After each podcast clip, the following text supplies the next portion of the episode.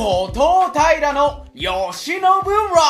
イフ。このポッドキャストは自然食品を愛し読書と執筆に明け暮れ山梨県の富士吉田市で慶喜のように暮らす男後藤平による独断と偏見で興味の対象を掘り下げ皆様に言霊に乗せてお届けする素晴らしいプログラムです。では恵子さん今日もよろしくお願いします。よろしくお願いします。また後藤平の吉信ライフではリスナーの皆様のリクエストを常に募集していますのでお聞きのポッドキャスト媒体の概要欄に書いてあるメールアドレスに遠慮せずどんどんリクエストを送ってくださいタイミングが合えば必ず形にさせていただきます。メールアドレスは yoshinobulife0555-gmail.com になります。皆さんからのリクエストお待ちしております。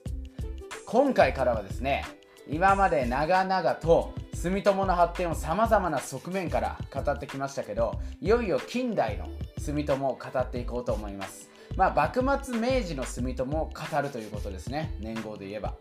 で実はですね幕末明治期である19世紀というのは今まで独占的に東アジアの貿易を行っていたイギリスが今までの力を失いゴールドラッシュに沸いたアメリカやオランダを支配するほど勢いがあったナポレオン率いるフランスの商人たちが日本を代表とする東アジアの貿易に参入した時期だったんですね。まあ要はイギリスの牙城が崩れたと大英帝国の。まあ他にも大きなトピックとして日本で銅があまり取れなくなったこととアヘン戦争アヘン戦争が重なったという一大事変があったわけですよ。もっと言えば日本の銅が取れなくなったタイミングでイギリスで産業革命が起こり爆発的に銅を産出するようになったんですね。19世紀前半の銅産出年間平均値で言えば日本が3560トンに対してイギリスは1万680トンあすごい。ですから歴然とした差が産業革命によって生まれたんですね。かの有名な。でなので貿易主力商品も俵物と呼ばれるアワビフカヒレなどに国として移行していったわけですよ。貿易の主力商品、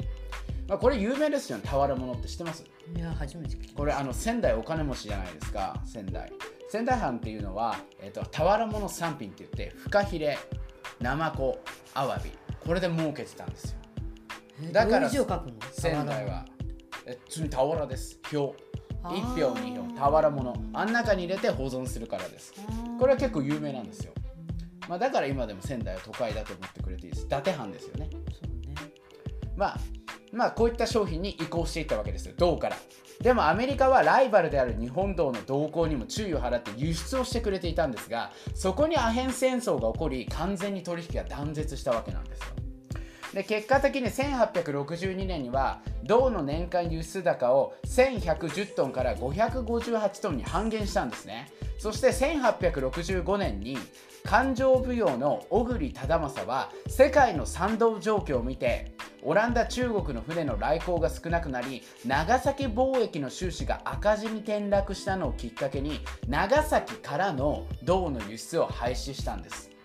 まあ、当然ながら銅を取り扱う住友からしたら最悪と言っても過言ではない状況だったわけですね。でそして1843年には天保の改革という世にも恐ろしい事件が起きます。これは凶作で作物が取れず都市部に地方の下級身分の人々が食べ物を求めて流入して餓死者が増えるという最悪の状況を乗り越えるために貨幣価値を下げてお金を大量に市場に幕府が流したんですよ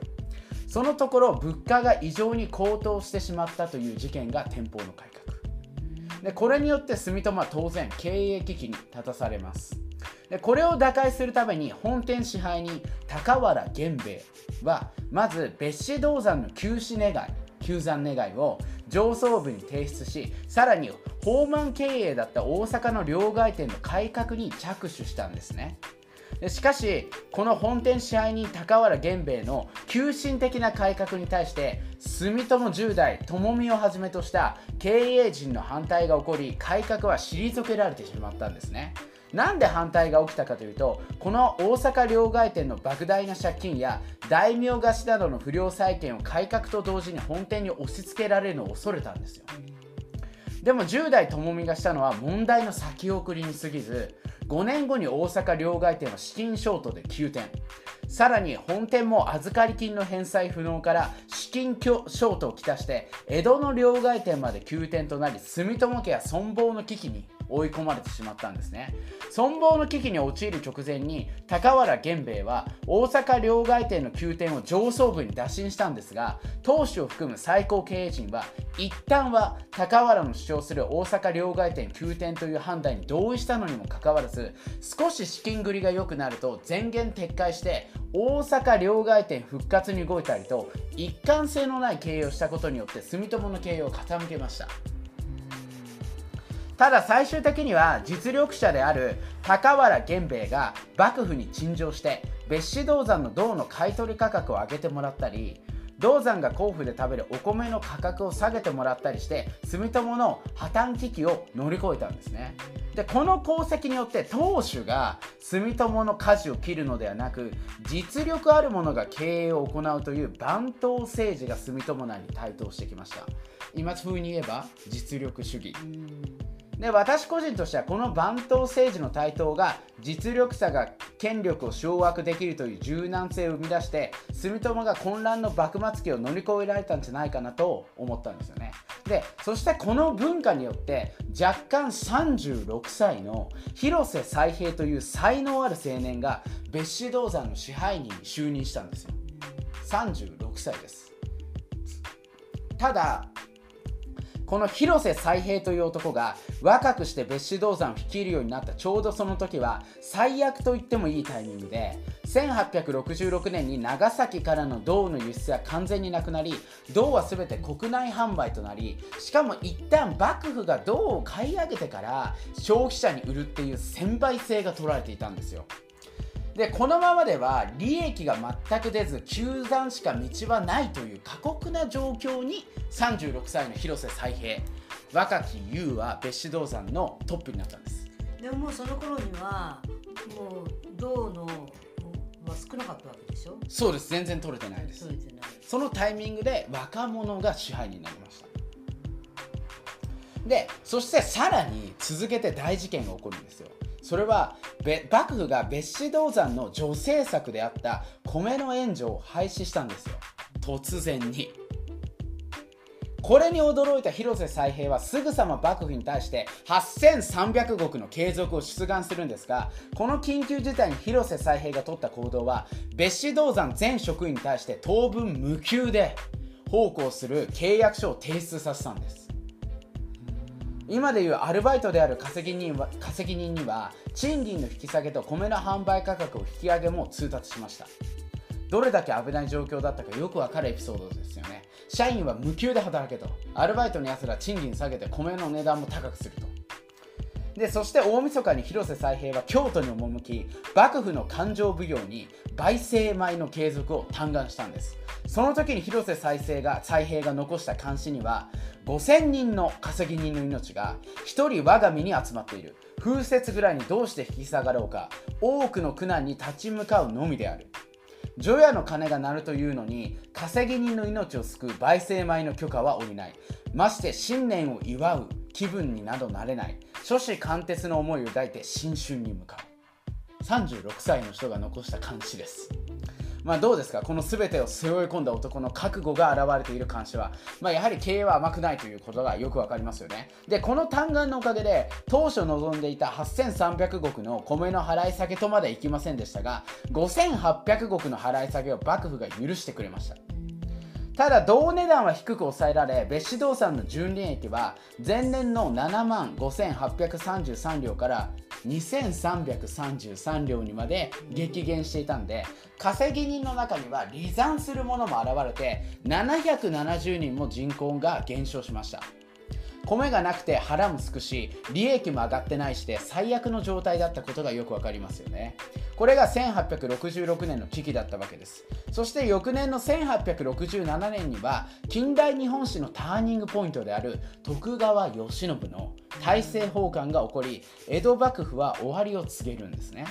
ただでさえ別紙銅山の経営が傾き住友存亡の危機の状況で今度は京都で新政府軍と旧幕府軍により鳥羽伏見の戦いが起こり幕府の銅関連施設に新政府軍が押し入ってきたわけですよ。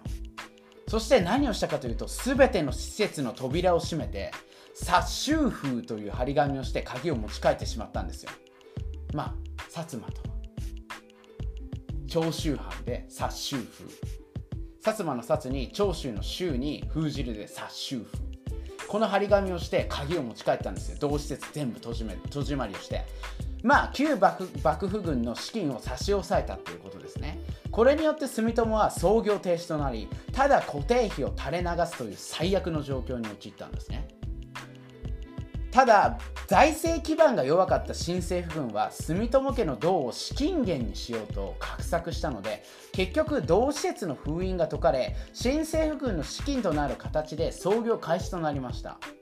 そして別紙銅山のある四国は全て土佐藩に旧幕府領が募集されたので別紙銅山も土佐藩の管轄になってしまったんですね。本当に大政奉還が大きな事件なのがよくわかるエピソードですよね。この危機に若き別紙銅山支配人の広瀬才平は今まで長く世話になってきた旧幕府軍の松山藩に見切りをつけて土佐藩に積極的に働きかけることに決めたんですね。そして広瀬才平は土佐藩にこのような嘆願をします広瀬再平の別紙銅山支配人書記は嘆願するのが仕事かというぐらい嘆願してるんですね。こんな風に。で内容が1つ目は別紙銅山は開港以来200年余り住友が独力で絶え間なく経営してきたのであくまでもご恩宅に属し相続した。で焙煎米も従来通り存続してほしい。2つ目が焙煎米や銅山永続所持の件で朝廷へ上奏するときに改めて主人と相談して住友の銅事業についての来歴を申し上げたい。またその説明をする者も派遣したい。この土直球な嘆願がまたもや功を奏して従来通り経営できることになったんですね。でただ銅山に駐在していた幕府の自役人は当然ながら謹慎処分となり土佐藩の役人が銅の計量を行うことになったんですね。これも天の采配で1868年土佐藩から別紙銅山に派遣されてきた3人の役人のうちの1人が後に日本日本銀行の総裁となる唐田元上門。元右衛門だったんですね。川田は計算に強く行動力に富んだ若者だったので別紙銅山の調査期間中に広瀬再平と意気投合してその仲が深まったので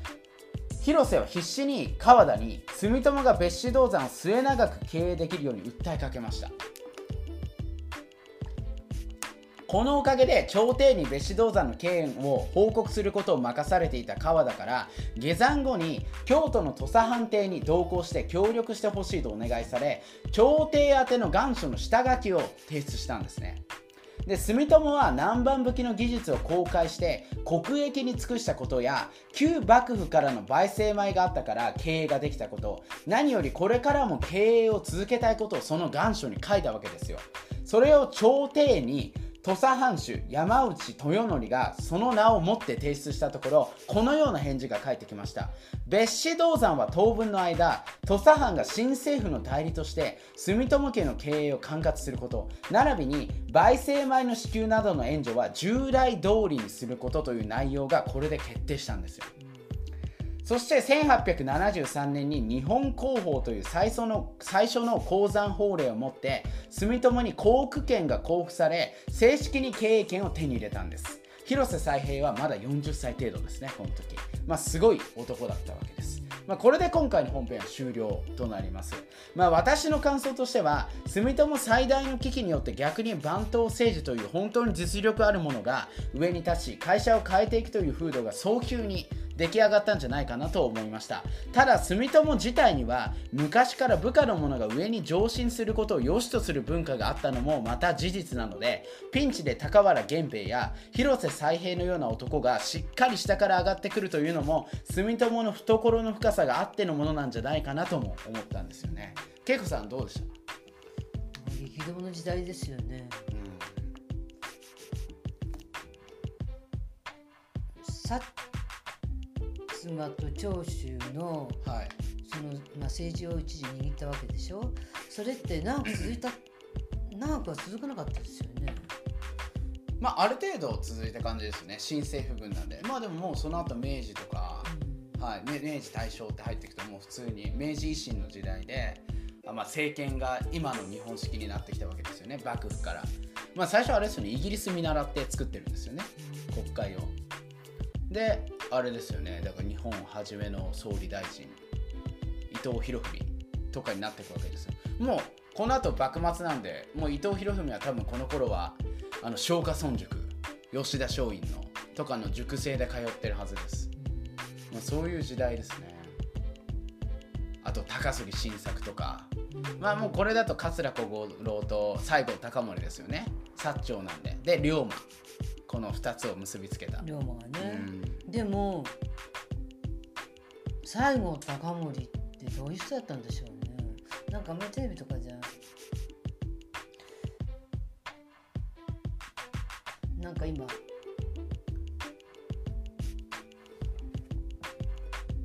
徳川はい。最後の将軍のなんですテレビでやってるんだけど、はいはいはい。その西郷隆盛が今出てきてて、えまあだから慶喜ー、はい。がどんどんちょっとピンチになるような感じのとこで。終わってるけどその時代にそういったのがあったのかなと思って。そその時代の住友の話ですよ、ね。だからあの時はほら外国の人たちがみんなこう何開港を求めてこう日本とあの取引するっていう形で来たわけでしょ？はい。でそれを、まあ、慶喜がしたくなかったんだろうけど開港したんだよね。大政奉還大政奉はい。還して、で鎖国が解けたと、うん。でもなんかすごい思うのがもうだから、まあ、言ってもでも長崎とか決められた場所から輸出してたわけなんで、まあ、鎖国ってでも完全な鎖国じゃないんですよね昔から。で今なんか最近ここ10年20年でグローバル化グローバル化って騒がれてますけどもう正直もうこの時代からあのグローバルになってますよね。なんて言ったって信長が使ってた火縄銃の弾とかってもう本当今で言うと、えーインドネシアとかから取れてる鉄鉱石とか作ってるんですよ。当時からもう輸入してバンバン使ってたわけです信長とか、まあ、火縄銃だってそうじゃないですか。宣教師だから持ってきて種子島とかから始まってるわけですよね。それを模造して作ってみたんでしょ？日本。すぐ妄想します、ね。そこがいいところなんですよ。でこれから住友もそういうことやって発展していくわけなんですよね、まあ、それをまあ次回はまたお話ししていきたいと面白い思いですね。いいですよね。うん。近代なんで。多分もっと聞きやすくなるかなと思ってまあでこれで第9回後藤平の「よしのぶライフ」終了となります、はい。ご視聴ありがとうございました。ありがとうございました